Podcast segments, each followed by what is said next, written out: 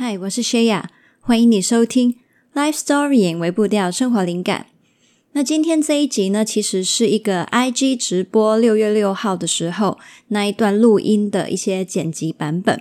那当天的直播呢，非常的长，有大约两个小时。那所以呢，我也就把这个的录音我剪辑成了三个部分来跟你分享。今天会是 Part One。那这一次的直播呢，我觉得非常的值得你去一再收听，甚至呢，你可以拿出你的笔记本，把一些重点写下来。这次直播里面，我有跟大家读出一些不同的 writers，他们分享一些情绪的困境。那因为也是涉及了非常多的方面，可能有家庭啊、伴侣关系啊。自己可能面对其他人的期望的一些生活的抉择等等的，那我相信呢，一定也会有一些呢是对你来说有帮助的。那我也借由呢这些故事跟你分享了很多情绪相关的学问，那你可能呢也会听到一些房间我们比较少去分享的内容。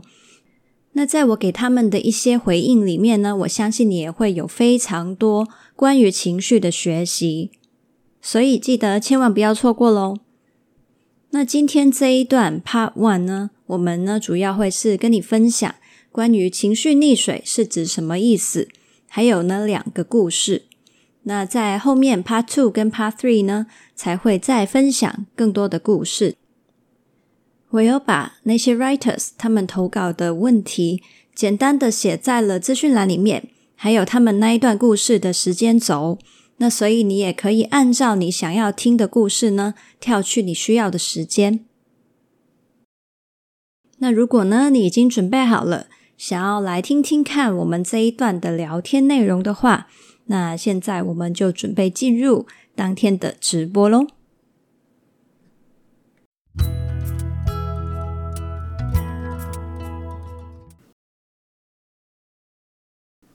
那今天呢，我们来讲的主题是情绪溺水嘛。那我其实可以先简单讲一下什么意思。那情绪溺水大概就是说，嗯，就是我们你想象那个画面，就像是你现在一个人就是被抛到大海里面，然后呢，因为你也不懂得游泳，然后浪呢又一个一个这样子盖过来，那你可能会觉得，哇，我真的。非常的不知所措，然后身旁边没有任何你可以去扶的东西，没有任何东西你可以依靠，但是因为你又水性不好，不懂得游泳，于是呢，你就会觉得非常的不知所措跟无助，甚至当你滑到累的时候，你就会开始下沉了。那所以你能想象，这是一个非常绝望、非常害怕、非常不知道可以怎么办的一个状态，又救不了自己。那所以呢，今天我就会跟大家去分享一些情绪相关的学问啊，或者是一些理论，或是一些我自己对于情绪应对的一些想法。那希望呢，也能给你们一些帮助，这样子。那接下来我们就准备进入呢，就是去分享可能一些朋友的情绪溺水经验的投稿，然后还有我的一些回应。那这里呢，先做一个注脚，就是因为通常对于一些人生的问题、处境跟抉择呢？那因为我没有办法全盘的掌握你的状况嘛，所以呢，我的我就不会去提供一些处境性的具体的建议。那这个部分还是要交给你自己去考虑跟选择。那所以我主要去分享的是你在这个处境下你会经验的一些情绪的状况，我可能帮你做一些厘清，那让你更清楚自己经历的是什么样的状况。那记得哦，你在听的时候，可能比如说我说啊，你可能有焦虑的状况啊，你可能有嗯伤心的状况，那这个是我的猜测嘛。那所以你就透过听到我说的这些东西呢，你可以自己心里面去做一些的筛选，自己去做一些连接看看，问一下你的心哦，是真的吗？我真的有这些感觉吗？那有，那你就知道哦，我可以再往下去探索。如果没有呢，那就。可以，就是，呃，就是啊，知道没有？知道没有也很重要。那就好，这不是不是那个意思，这样。那你自己去做一些的连接，这样子。好，那至于人生选择的部分，那你就可以自己再斟酌，再去考虑，或者是你可能可以透过你跟你的情绪连接更多，你更了解你的心发生什么事情的时候，那也许你自己心里面的人生抉择的方向也会变得清晰了一点。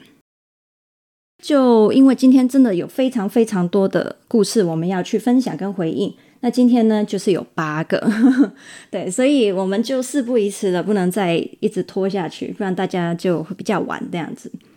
好，那我们先分享第一个故事喽。那大家可以当做在这里听一下不同人的人生的故事，然后呢，如果你听到你觉得你有共鸣的，或者是你有话想要去鼓励他、支持他的话呢，那也可以随时留言。搞不好那个投稿的朋友现在就有在线上，让他也可以接收得到你的祝福，好吗？那或者是你让他知道，哦，原来也有人跟我有类似的状况跟感受，那他就知道，嗯，自己是有人在陪伴的。那大家可以一起去学习跟面对，好吗？对，那我们就以这个态度，我们就往下进行。好，那第一个分享的人呢，他署名叫做。想成为别人的小太阳，那他就说呢，我太害怕被拒绝或是讨厌了，每次拒绝人都要花很多的心力，很害怕别人会因此而生气，也会因为拒绝人而感觉到内疚。明明我不想要参与一些我认为没有意义的社交活动。例如是经常一大群人出去玩，消磨时间。但是呢，因为拒绝人比起答应人真的难很多，所以有时候啊，嗯，有时间的话，我还是就是会答应，但其实心里面呢，没有很想去。太常为了满足别人的期待，我会花光了所有的心理能量。其实呢，比起跟朋友消磨时间。我更喜欢自己一个人独处充电。我曾经有听说过，外向的人跟人交际的时候是在帮自己充电，但是内向的人跟人交际反而是不断在耗损电量。那最近呢，我才了解到自己原来失眠的原因，就是因为不懂得拒绝别人，然后也没有为自己制造独处的时间。于是呢，我凌晨呢。就是唯一一个可以去独处的时间，那这段时间变得异常珍贵。那我明明已经很困，很想睡了，但是因为白天没有随心所欲的做自己喜欢的事情，凌晨呢反而变成补偿自己的时间。那时间管理还有学习怎么样拒绝别人，大概是我正面临的人生课题。好，那这个状况呢很明确嘛，就是。一个内向的朋友，他呃知道自己的跟人社交要花很多的力气，然后也很需要自己一个人独处的时间，但是碍于不想要得罪其他人，然后碍于呃拒绝其他人会感到内疚，那就变成说逼自己要去做很多的社交活动。那嗯，我想要在这里问大家，那你是内向的人还是外向的人呢？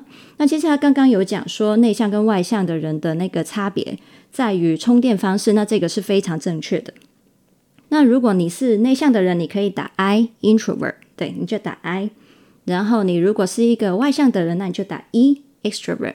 那让大家知道一下，那这里大概大家是什么状况呢？然后也可以打一下，如果你是内向的人的话，你有没有跟这个小太阳有差不多的状况出现呢？好，那这个故事呢，我一边读呢，就一边很有共鸣，因为我自己其实也有很很类似的一些呃挣扎跟状况。那但是我现在比较懂得去表达了。哇，我们这里看起来好像内向的人，我诶，我暂时只看到一个外向人。那我不知道是不是因为我们就是内向的人做内容就会比较容易吸引到内向的人，就是一些思考模式比较相似啊，或是我们生活的需要跟追求比较相似。那于是呢，就变成诶，吸引来的也大部分是这样子特质的人呢，哈，很有趣哈。晚上不想睡是不是？哦，对啊，有人有一样的感觉，嗯。因为我们整天在外面，不管是上班或是社交，你就是一直在，就是你感觉啊，我好像要逼自己挤出能量去符合其他人的期待嘛。结果啊，晚上好像哎，难得才是自己的时间，就不想睡了这样子。对，这个是非常正常的，我真的非常的明白。好，对，如果你们有类似感受，也可以再分享出来，让小太阳知道。好，那我在这里呢，也想要先回应，就是小太阳。诶，我看一下哦，Happy 三零四一有说，社交完如果需要把自己关起来充电，是不是比较偏内向？没错，是的，对，就是你如果跟人相处是充电的话，你就属于外向；如果你是跟人相处会耗电，但是你自己呃独处的时候你可以充电，那这个就是属于内向。诶，Irene 也说的对哦，外向的人可能都出去玩了，可能是。我们先回到小太阳的故事哈。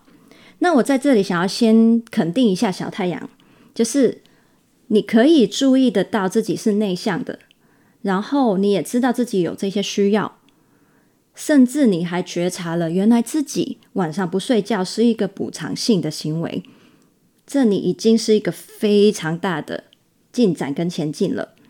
然后你也因为真的有想要改变嘛，所以呢，你才会打这个投稿，想要寻求一些方式去练习怎么样去拒绝其他人。那所以呢，这个已经要给你拍拍手掌了。那大家如果想要鼓励他，也可以给他拍拍手。嗯，好，那这里我先来分析一下，在这个状况面对这个挣扎里面，你里面可能有什么情绪？那如果刚刚说你有呃。在线上的朋友，如果你刚刚有说你有类似的嗯、状况的话，你也可以听看看会不会下面的一些分享也适合你听。好，那在这里里面呢，最明显的嘛，就是你可能有内疚的感觉，因为你觉得让对方失望了，好像会伤害到其他人的感受，这好像是我做错的事情，对不对？嗯，那所以这个就会让你生出一种内疚的感觉。你甚至觉得你需要为其他人的情绪负责。再来，第二个可能出现的感受是羞耻感。有人会觉得，嗯，我这样是不是一个自私的人呢？我是不是忽略了别人的感受，没有去符合他们期待的时候，是不是就是我这个人价值不好？那这个是羞耻感的部分。再来，那在这里呢，隐隐约约你有发现哦。嗯，小太阳也浮现了一种为自己感到伤心的情绪，因为他感觉自己失去了自己的空间，还有掌控感。那这个伤心是一个对应失去的一个情绪，那所以他有点为在暗暗的为自己哀伤这样子。好，再来有一个非常非常隐藏的、隐约的，嗯，就是一种不服气的。隐隐约约的一个愤怒的感觉，那于是发生什么事情呢？小太阳他那种觉得，嗯，我要为自己争取权利，我这样子不服气的感觉，他的选择的状态就是不睡觉。那这个是一个想要把自己的应有的掌控权夺回来的感觉，可惜的就是用了一个比较相对不健康的方式。呃，T H G I L Noom。他说，跟别人相处的时候很外向，但是回家会累，会想独处。那我我会呃，而且会有时候会莫名的难过。这个我做澄清一下哦。内向的人并不代表呢，跟别人相处的时候都很安静，或者是呃，他就是会呃，就是默默的只是在旁边听。有一些内向的人，他因为经过社会化也好，或是他一些社交的一些技巧，那他们其实也可以很享受跟大家在一起。那他也可以很幽默、很活泼，只是呢，他同样的，他的消耗能量的方式跟补充能量的方式，就是社交的时候会消耗。那所以呢，如果以你的状况，我就怀疑你应该是跟人相处很活泼的内向者。好，这样子，希望大家概念会比较清楚一点。好，那我们回来小太阳那里，刚刚讲的几种情绪。那如果你有跟他有类似的故事，那你觉得你有哪一些是也是你嗯觉得有哦，我有这个情绪哦，那你也可以留言打一下这样子。好，那接下来呢，我们就往下走。那怎么怎么样去，就是面对这些情绪，或是我怎么样可以更好的找到自己的界限呢？那接下来呢，第一个建议就是，我们去连接我们愤怒的这一个资源。那你知道我们很多时候为什么会无法拒绝他人？我们把自，因为我们把自己缩到很小啊，不敢为自己争取啊。但是呢，愤怒这种情绪，它其实是在，它并不是说要针对任何人哦，它不是说我要攻击人那种的状况，而是这一个情绪本身，它是一个可以给予你怎么样去划分界限跟责任的一个运作模式。它会让你知道，哦，原来我的界限在哪里，我要保护自己的是什么东西，有什么对我来说很重要。那然后到底，然后就会告诉你说，可能你本来觉得。连照顾别人的情绪都是自己的责任，但是呢，这个愤怒就会跟你厘清这个状况，就是哦，不对，可能你想要去照顾别人的感受是好的，但是它不是你一定要背负的责任。这个愤怒会告诉你，再来很重要的一个事情就是，愤怒它会给你力量，它会给你可以为自己争取跟保护自己界限的力量。很多人为什么一直被踩在头上，然后一直被欺负？但是只能啊，他一直很委屈，只是一直哭，一直觉得自己啊，我好可怜这样。那为什么他们没有办法为自己去发声？那是因为他们的愤怒出不来。当他们的愤怒出来的时候，他们就有力量可以跟别人说：“是你不对。”然后我其实没有你说的那么差。所以呢，为什么愤怒也很重要？虽然我们的教育很多时候，尤其是社会什么的。常常告诉你说：“哇，愤怒这个情绪，哈，哦，很恐怖哦。你如果愤怒呢，你就会做很多很差的事情。那这里跟大家讲一个概念：我们的情绪跟我们的言行是不挂钩的。我们的情绪，它的确会带来我们有某一些言行的倾向，来帮助我们回应一些生活的状况。但是，其实就算我们有一个情绪，当我们觉察到了，我们还是可以选择。”用适合的言行去表达，所以如果我们呢没有发现这一个的差别的时候，我们就会觉得哦，因为愤怒的，嗯、那些言行是不应该的、不好的、伤人的，那我们就会连本身那个情绪的来源、愤怒的情绪来源也会压抑、压抑掉。那这个就是出现不健康的状况。没错，愤怒是保护我们的方式，帮我们。界定界限，还有帮我们有力量去保护我们。那所以不懂得愤怒的人，就会不知道原来自己一直被侵犯，更没有力气去还击，或者是为自己争取他应该争取的权益。所以愤怒真的很重要，对不对？好，那关于小太阳这个状况，或是你自己也有很多压抑愤怒的情况呢？那我会建议你做什么事情呢？你可以去探索一下自己压抑生气情绪的一些惯性，还有源头。那这个时候呢，就是你可以去问一下，过去你是不是曾经经历过，或是见证过生气会有一些不好的后果发生呢？有的人可能是说啊，呃，父母吵架，然后妈妈呢一一表现一些反抗的动作，一抵抗，然后爸爸就会有更激烈的。一些打压或者是一些不好的反应，那于是呢，你作为小朋友，你看到了，你你学到的是什么？就是哦，生气很可怕，我如果生气呢，会引来招来更不好的对待，所以我就不能生气。那你就会学到的就是我不能生气，对不对？那有可能是因为家里的状况啊，也有可能是因为很多嗯、外面的一些价值观跟信念告诉你说，生气等于不好。那记得一些理想，就是适应性的生气的情绪，它是想要帮助我们保护自己的。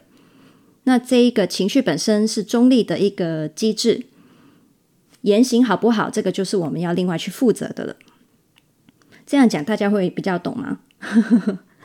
好，再来，刚刚呃小太阳那里呢，有机会他是对于呃伤害到对方的感受。感觉到呃，就是自己好像做错事了而内疚嘛。那这个时候你就可以问自己，嗯，你做错了什么呢？那这个是真的做错吗？嗯，你对于这个要做对的期待是不是合理的呢？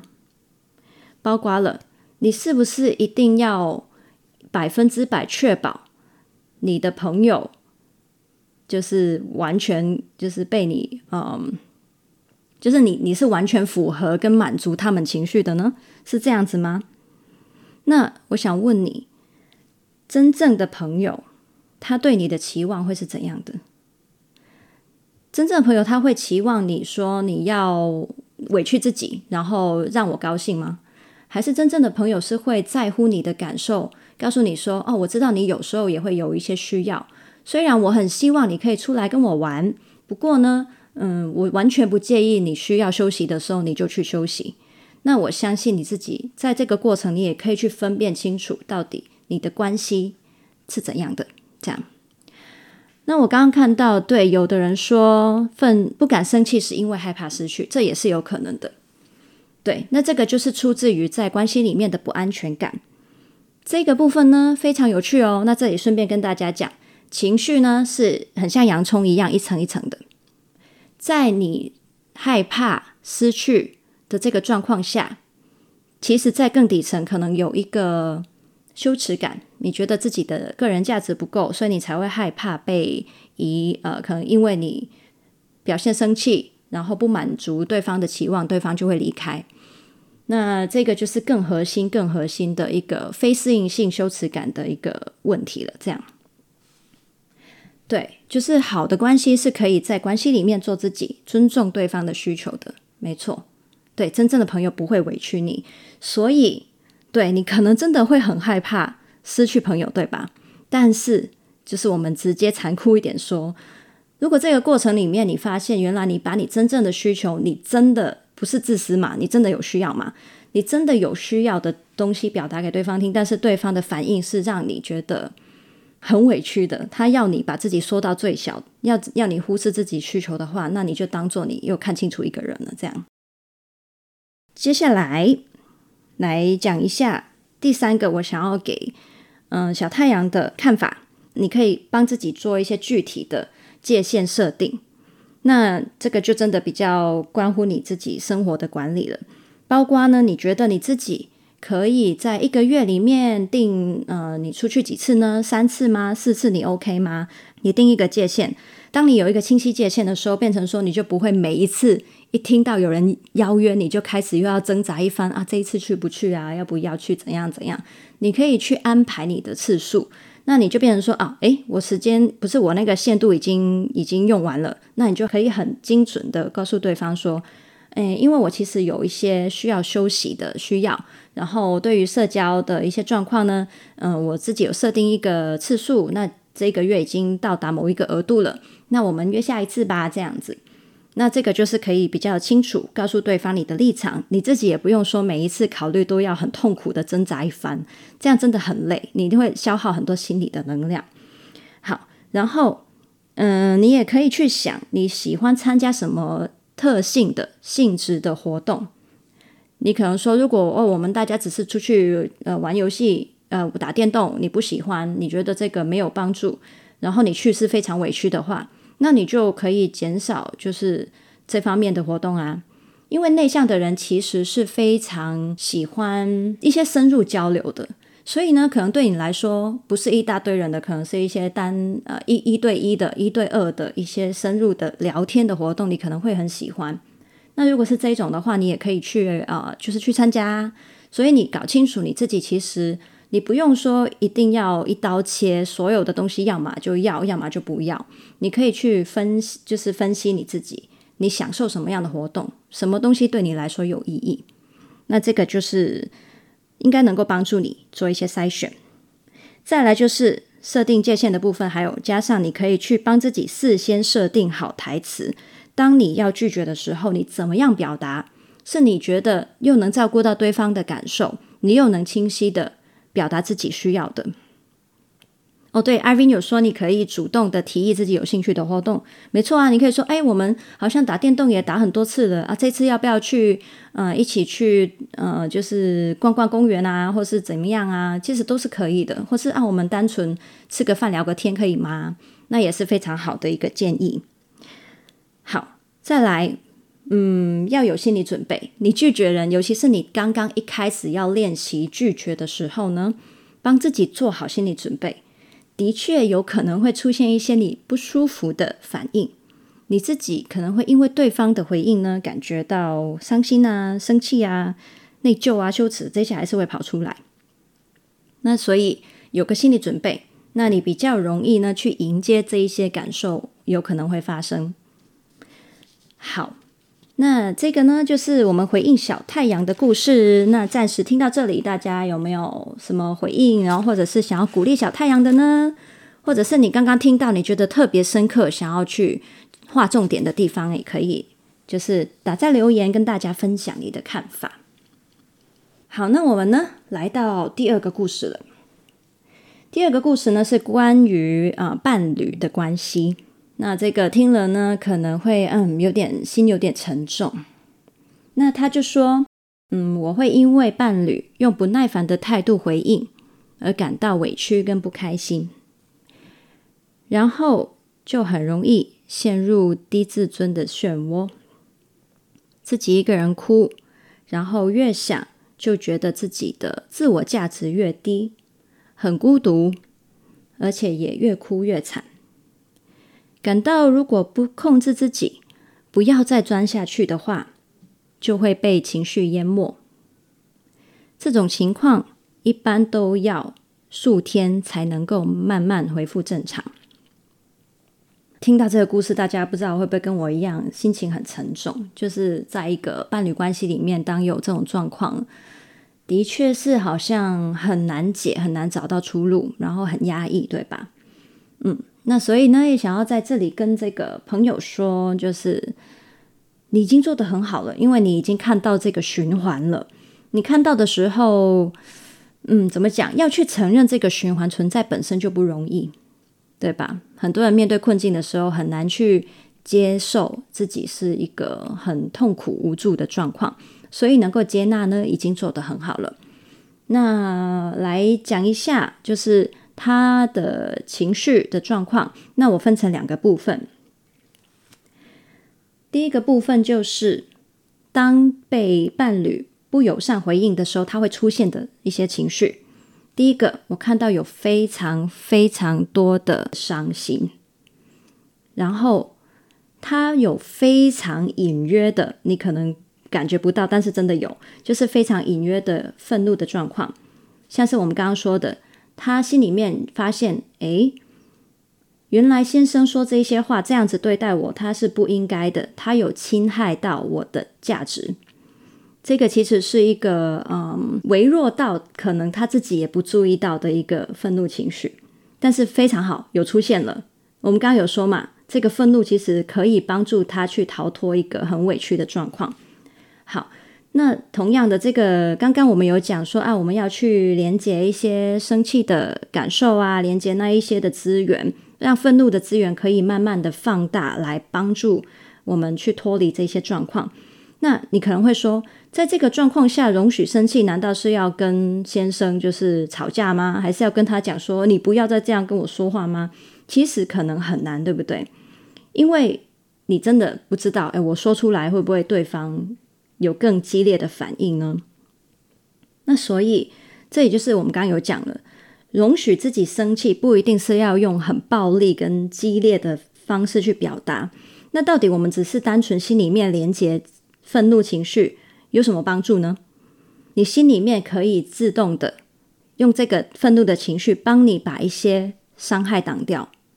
也就是说，当对方跟你说：“我觉得你，我觉得你很没用。”我觉得你做的很差，我不懂得你为什么会这样说这些话的时候呢，心里面的愤怒，如果你能够连接他的话，这个愤怒会告诉你说：不不不，他说这个呢是在伤害你，这个呢不是真的，你不要吸进去，这个不属于你，这不是真的。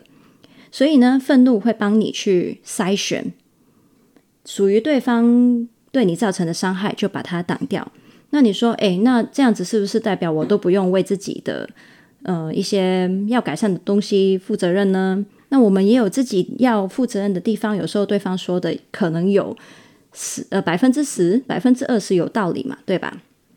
那并不是说我们有愤怒就不用负责任了，就全部都推给其他人了，而是说你心里面还会有一个情绪叫做内疚的情绪。内疚的情绪是干嘛的？内疚的情绪是帮我们承认、看到自己的不足之处。所以呢，嗯，生气、愤怒的情绪跟内疚的情绪，他们是好朋友。他们可以在一起的时候呢，帮你很清楚的划分，有哪一些是属于其他人的责任，有哪一些是属于自己的责任，我们可以勇敢的承担。Mark 说。愤怒是不是一个防护罩？没错，而且这个防护罩呢，当然有的人会，你直接可以表达出来，帮帮你划清界限，那这个是很具体的防护罩。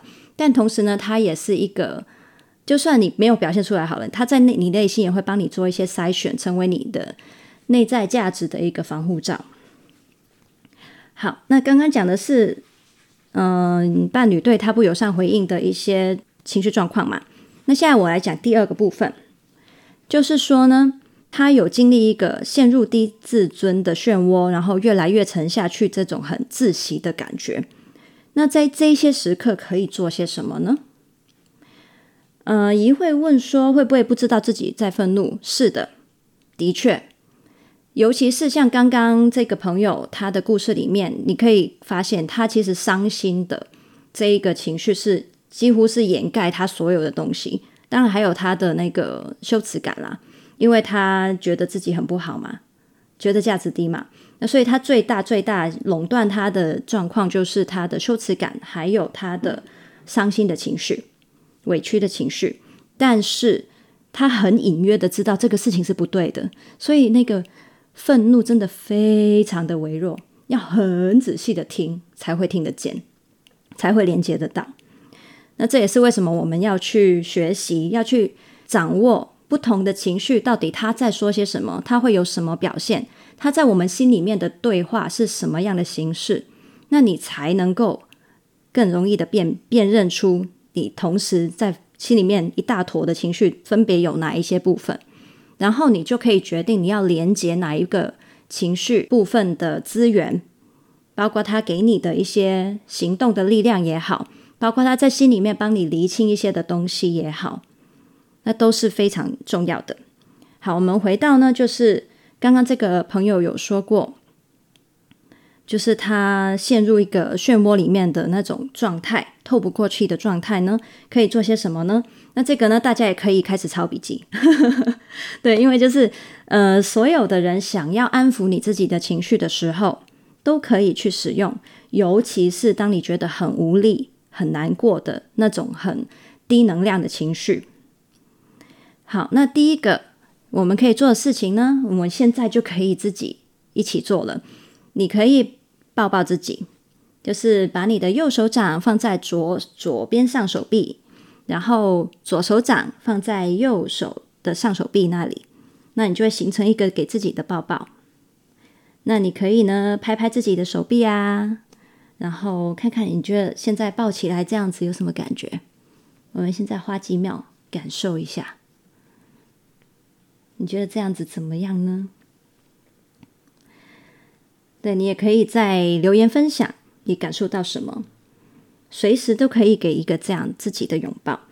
那同时你还可以搭配什么样的配方呢？你同时还可以做一些自我安慰的对话。就是抱着自己，然后跟自己说：“哦，我知道你现在在伤心，嗯，我知道你现在很辛苦，我知道你现在需要有人陪伴。现在我跟你在一起，你可以跟自己说这些的话，嗯。所以就是 self hug 再加 self talk 这样。好，然后第二招是什么呢？第二招就是深呼吸。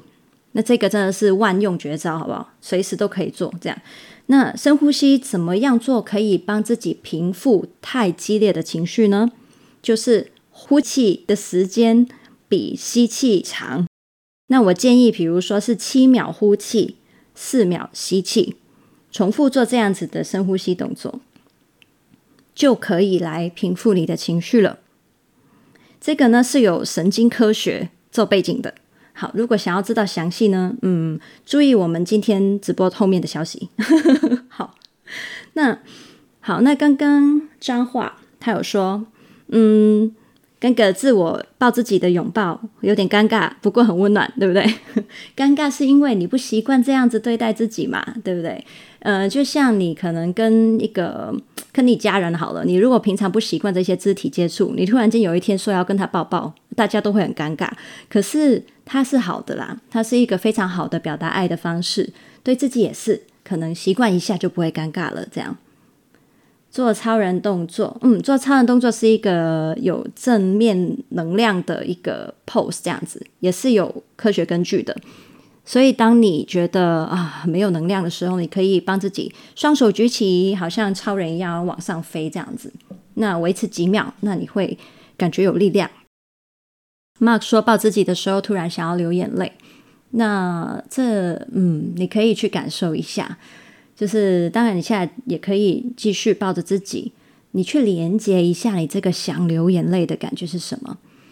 那里面可能有珍惜自己、关心自己的感觉，也有可能是原来你有一些自己受过的委屈，还有伤心，这个时候你才连接得到。那这个也是非常好的一个连接自己情绪的时候喽。Clear 说：“呼吸很有效，没错。”好。那接下来第三招是什么？想要问你们，你们有没有什么一些让你安心的小物品呢？有的人可能是一个从小陪到大的娃娃，有的人可能是妈妈送给他的一件衣服，有的人是嗯，可能是一顶陪他走过很多地方的帽子。你的安心小物是什么呢？你可以先想好，你有什么东西能够给你安全感，然后在你这一些很低潮的时候。你就可以去摸摸他，捏捏他，抱抱他，让他陪在你身边，这个也是有安抚作用的。甚至再变态一点，有的人就是你知道，从小陪到大的娃娃，它有一个味道，对不对？那你就可以去吸一下它的味道。虽然嗯，不知道会不会有很多岁月的痕迹，但是是真的会给你有很有安全感的感觉。哦，对，猫让人安心，诶，所以有人会吸猫这样子，嘿，吸猫也是不错的。啊，或者是，嗯，如果有一些你真的很信任的家人朋友，那跟他们抱抱啊，让他们陪伴也是很好的。好，那再来第四个，就是陪伴自己在低潮里面的时候可以好一点的，就是你的信仰是什么？你可以，我不知道，可能不是每一个人都有信仰嘛，但是像我自己呢，我自己是基督徒，那在这些状况，我可以做的事情，我就是可以祷告啊。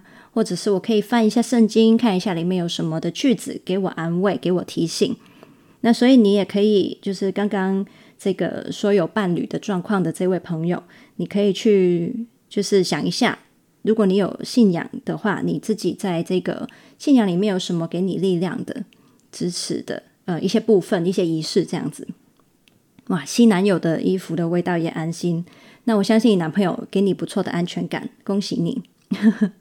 诶，听自己喜欢的音乐也不错哦，真的哦，也是可以找一些能陪伴你的音乐。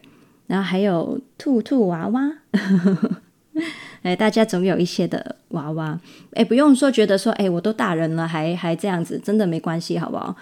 很多人你看有还有啊，VTuber 的娃娃，对啊，所以嗯，不管什么年纪，你都需要安全感，你都需要陪伴，需要安慰嘛，所以真的没关系，对，好。那接下来呢？嗯，另外一个部分就是为什么会觉得在漩涡里面越来越沉下去？就是因为在这个状态下，你就是一个非常混乱的状态。然后呢，你会觉得你的情绪是一坨非常复杂跟模糊的东西。那我们人很自然的面对未知的复杂的东西，就是第一个反应就是很害怕，很不知所措。那到底这个时候我们要怎么样让这一坨模糊的情绪更清晰？那我会建议你可以写下来，把你心里面想的一些对话都写下来，而且这一张纸或者这个小本子是只有你看得到的。你要相信它是任何人都不会看见的，所以你要骂都写，你要有抱怨的都写，你要尽情的伤心的都写，全部写下去，不要有保留。这个过程里面呢，你在写的时候，你已经是抒发你的情绪，而且你也已经会放下了，所以单是这个动作已经能够帮你轻松不少。再加上你真的写出来的时候，你会更理清你自己的一些情绪状况。那会比起你在脑袋里面一坨这样子一直去想，甚至是有一些反刍、呃重复的循环的一些状况呢，你会觉得哦好烦哦，一直一直一直要循环，一直泡在里面。但是你用写的，它是不一样的，因为你就会开始去解开一些的结了。所以我非常的建议大家，情绪混乱的时候可以用写的方式。那再接下来，你写完之后，你也可以帮自己隔一点时间。你再回头去看你写的东西，那这个时候呢，你已经会有一点点的距离了嘛，退后两步了。那你可以去看，你看到原来自己有这一些的感受，有这一些的想法的时候，那你现在的你在看到的时候，你的心有什么感觉呢？那你这个时候，你记得不要去预设自己一定要怎么样反应跟感受哦，你就是一张白纸这样去看。哦，原来我自己有这一些事情，也许你会觉得，哦，对，这些感受我在看，我还是觉得就是我现在的感觉，也说不定。但是也有一个机会，就是你的自我疼惜，你的 self compassion 有机会可以冒出来。这个时候呢，你的内在对话就会是，诶，哇，原来我那么辛苦哦，哇，我好想要陪陪自己哦，哇。我好想要，好想要好好的安慰自己哦。然后或者是，哇，原来我对自己那么严苛啊。其实我好像不用对自己要求这么高吧。你有机会就会有这一些，就是 self compassion 的对话跑出来。那这一，你知道 self compassion 就是很多，就是医治你心里面伤的那一个很关键的力量。说爱自己。怎么样爱？然后理论是什么？大家都听到烂掉了。但是为什么那么难做？因为你在情绪层面上，self-compassion 这一个情绪、这个感受，并没有真的在你心里面发生。你头脑知道是没有用的。你要真的让心里面生出这种感受，才会真的发生化学变化。那这个也是为什么我之前要写那个与自己和解的对话练习本。就是因为你知道理论是没有用的，你一定要，我为什么说要练习？为什么里面有那么多要你自己实际去写、去想、去练习的东西？因为我要确保你不是只是头脑上知道吗？你一定要你自己的心实在的感觉到那一份的自我慈悲、自我疼惜，才会真的转化你的伤心或是你的一些伤痛。那这个是我写那本书的原意。好，那当你读自己的一些情绪的对话，然后生出这些嗯、自己安慰自己的东的一些感受的时候，就多一点停留在那里，多一点连接这一份的资源，然后又可以搭配我们刚刚讲的，你有自我拥抱嘛？那当你去拥抱自己的时候，你也可以重新的把这一些对话再跟自己讲一次，让这一个资源可能本来从很微弱的。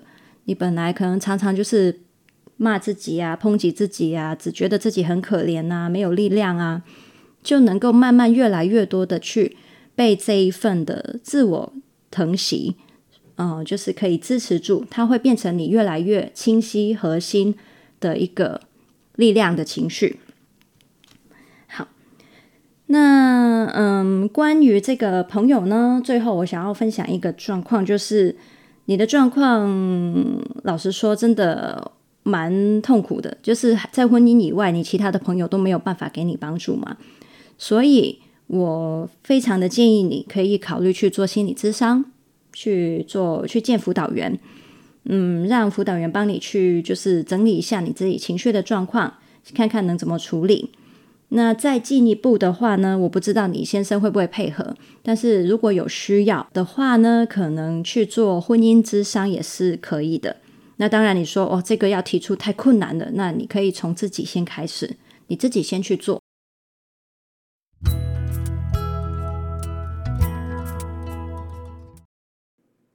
在今天的录音里面，你学到了什么重点呢？记得把重点记起来，应用在你的日常生活里面。